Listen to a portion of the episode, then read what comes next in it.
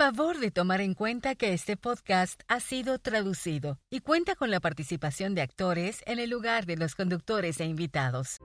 Bienvenidos a un episodio extra de Notes from the Backpack, un podcast de la PTA. Soy su conductora, la Wanda Tony, y hoy platicaremos con una de nuestras invitadas anteriores de esta temporada, con la doctora Marguerite Rosa.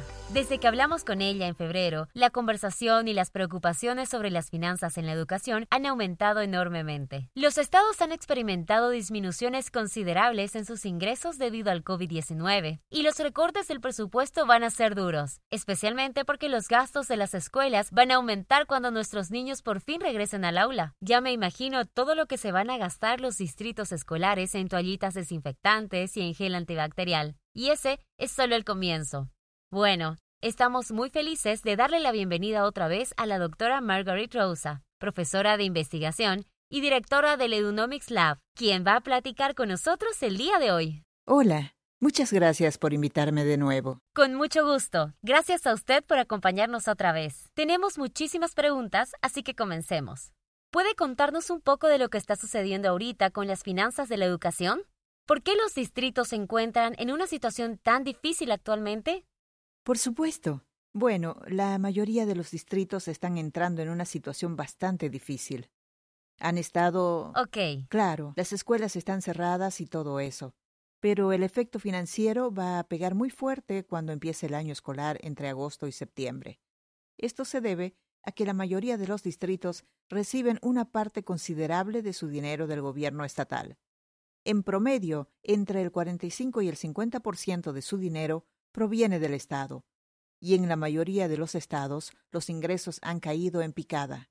Los estados suelen obtener ingresos de los impuestos sobre las ventas y la renta, pero cuando los restaurantes, los hoteles y todos los negocios están cerrados, los estados recaudan muy poco dinero con los impuestos sobre las rentas. Además, los estados ahorita están teniendo muchos otros gastos. Por ejemplo, están invirtiendo en pruebas para detectar brotes de COVID y todo eso. Así que los estados tienen mucho menos dinero para entregar a los distritos. Y aunque a los distritos no se les haya notificado oficialmente, prácticamente todos se van a dar cuenta, tarde o temprano, de que tienen menos dinero del que creían para el próximo año. Y eso significa que van a tener que hacer recortes. Me gustaría señalar algo que dijiste en tu introducción. Mencionaste el costo de las toallitas y del gel, y creo que hay muchos malentendidos al respecto porque en lo que más gastan los distritos es en el personal. El personal representa más del 80% de los gastos de un distrito. Las toallitas y el gel antibacterial son cosas diminutas, pero los salarios son los que realmente se van a ver afectados, especialmente cuando ya sabes, el distrito gasta aproximadamente 14 mil dólares por alumno. Ese es el promedio nacional. Ese dinero alcanzaría sin problemas para comprar toallitas y gel, pero no va a ser suficiente para los salarios del personal. Ahí se van a tener que hacer recortes. Cuando dice que se van a tener que hacer recortes en el personal, ¿a qué se refiere? O sea, ¿en qué tipos de personal? Creo que en muchos distritos hay maneras de reducir los gastos en el personal y una es asignando días de descanso sin paga. Así el personal trabaja menos días. También podrían posponer los aumentos o incluso reducir los salarios. En el peor de los casos tendrían que despedir profesores y otros trabajadores. Hay algunos distritos en los que los empleados tienen que pagar más por sus planes de salud porque ese es otro costo laboral. Pero más o menos esas son las opciones. Ya veo. ¿Qué les recomendaría a los directores escolares que están buscando una manera de enfrentar esta crisis? Si eres un director escolar, lo primero que debes hacer es avisarle al personal sobre la tensión que va a haber en la situación financiera. Así puedes ayudar a los miembros de la comunidad escolar a comprender lo que implica, ya sean profesores, padres de familia u otros trabajadores. Y si la gente entiende que el poco dinero que hay se debe gastar en salarios, pueden comenzar a entender cómo esto les va a afectar. Y la razón por la que digo que esta comunicación es tan importante es porque a la gente le va a parecer perfecto que me oponga a los días de descanso sin paga, pero no entienden que eso solo podría provocar más despidos. No siempre entienden las desventajas. La otra cosa que me gustaría decirles a los directores escolares es que en este momento es esencial abogar por sus estudiantes. ¿Qué cosas son indispensables para que tus estudiantes puedan cursar el próximo año escolar? Eso también significa que debes saber dónde ceder. Así que, por ejemplo, si quieres salvar a tu enfermera, entonces tal vez tengas que dejar ir a tu subdirector o algo así. Y creo que eso es algo en lo que los directores escolares tienen la mayor influencia. Parece que van a tener que tomarse muchas decisiones difíciles, probablemente durante el verano, ¿cierto? Bueno, aún no se sabe cuándo, por qué la mayoría de los estados no pueden anunciar recortes específicos hasta que regresen a sus sesiones legislativas. Algunos distritos todavía no modifican sus presupuestos. Y lo que podría pasar es que un distrito comience el año escolar con el presupuesto anterior aún vigente, pero que luego se anuncie estos recortes después que empiecen las clases. O sea, ese es el peor momento porque, por ejemplo, podrían despedir a alguna maestra de segundo grado y sus alumnos ya tenían una relación con ella, se quedarían sin maestra y tendrían que ser distribuidos en otras clases y cosas así.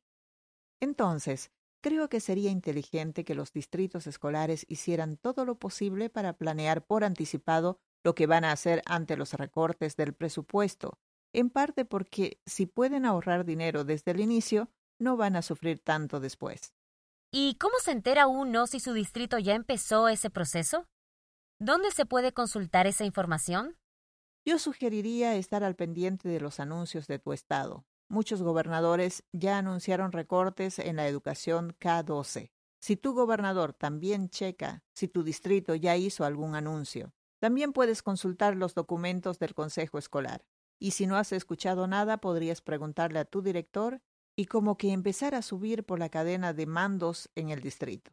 Si el director dice que no sabe nada, tal vez puedas preguntarle al distrito. No creo que tardemos mucho en enterarnos de qué va a pasar. Entiendo que el sistema está intentando procesar la información, pero debería hacer los anuncios lo más pronto posible, aunque no tenga las cifras definitivas. Podrían decir algo así como, estas son las cifras que tenemos hasta ahorita. Nosotros creemos que el recorte va a ser de entre el 5 y el 10%. Eso nos da una idea. ¿Y qué pueden hacer los padres de familia y los activistas para involucrarse en las decisiones que se están tomando ahorita sobre los recortes? Creo que los padres juegan un rol muy importante en este momento, porque tienen que asegurarse de que todas las decisiones que se tomen sean por el bien de los alumnos. A las organizaciones se les va a hacer muy fácil pensar en términos de lo que es mejor para el personal. Si ese es el razonamiento, la decisión podría tener un efecto completamente distinto. Hay que preguntarse si lo que se está diciendo es lo mejor para los estudiantes podrías tomar decisiones diferentes si estás procurando que cada escuela esté protegida al máximo en todos los sentidos. Por ejemplo, si hacen despidos con base en antigüedad, van a acabar despidiendo a todos los profesores jóvenes. Y si una escuela tiene casi puros profesores jóvenes, van a perder profesores de manera desproporcionada. Los padres podrían quejarse porque los criterios de la decisión estarían basados en el personal, no en los alumnos. Los criterios tienen que estar basados en lo que es mejor para los alumnos, aunque obviamente también hay que tomar en cuenta al personal para llegar a un punto medio que funcione bien para todos. Vas a ver que muchos distritos van a hacer recortes de un momento para otro y que no van a darle prioridad a los estudiantes, y es ahí donde los padres pueden jugar un rol importante. Pero por el otro lado, los padres también deben tomar en cuenta que no pueden oponerse a todos los recortes. Deben entender que hay que ceder en algunas cosas y decir, prefiero tener esto que eso. También sabemos que se van a tener que tomar muchas decisiones en el otoño sobre cómo funciona una escuela. Ya sabes, ahorita la gente está hablando mucho sobre las implicaciones de salud, pero esas discusiones pronto van a pasar a ser sobre la economía. ¿Para qué nos alcanza el dinero que tenemos? O sea, alguien podría preguntar algo así como, ¿Valdría la pena tener el doble de profesores y la mitad de estudiantes en una clase? Y ya en ese caso, el distrito respondería, pues no tengo dinero para eso. Siéndote honesta, la opción más económica en este momento es volver al aprendizaje digital. Y si eso no es lo que los padres quieren, deberían defender su posición. Pero tomando en cuenta que el dinero es limitado, nos gustaría saber cuáles son las opciones para la que nos alcanza el dinero y decidir cuál es la más apropiada. Genial. Tengo otra pregunta. Muchas escuelas están cerradas y de hecho llevan cerradas un par de meses. ¿Eso se considera un ahorro de costos o no?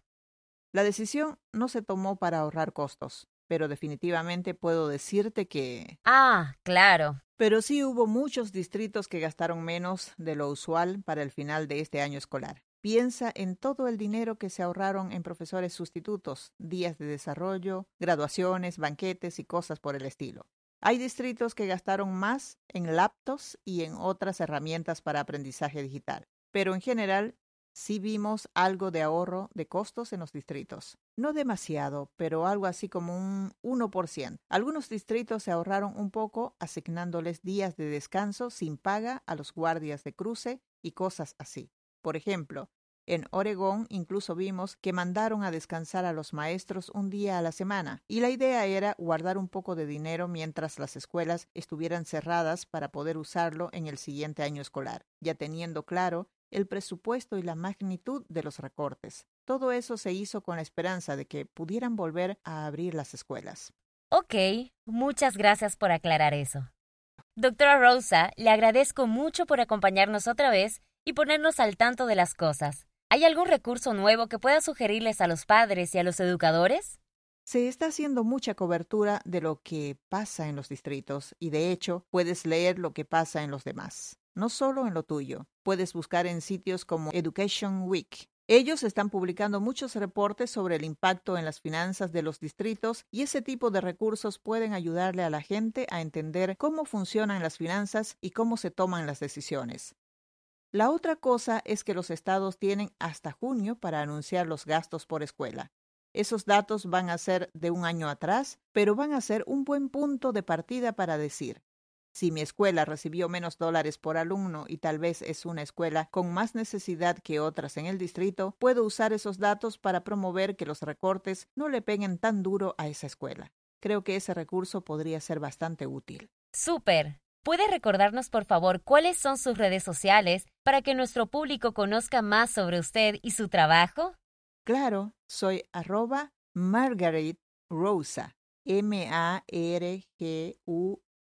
R-I-T-E. Y mi apellido es Rosa, R-O-Z-A. Estoy en Twitter y la mayoría de mi trabajo es disponible en el sitio de Edunomics Lab, que es Se escribe E-D-U-N-O-M-I-C-S L-A-B labial. Es un término inventado, una combinación entre las palabras education y economics. Ahí está toda nuestra información. Excelente, doctora Rosa. Ha sido un placer hablar con usted hoy. Una vez más, muchas gracias por compartir su experiencia y sus consejos. A nuestras familias y líderes estatales les va a servir muchísimo para entender qué es lo que viene. Con mucho gusto. Bueno, con eso concluimos el episodio extra de hoy. Pero antes de que se vayan, recuerden visitar nuestro sitio web, notesfromthebackpack.com, para que puedan mantenerse informados y enterarse de más. Muchas gracias por escucharnos.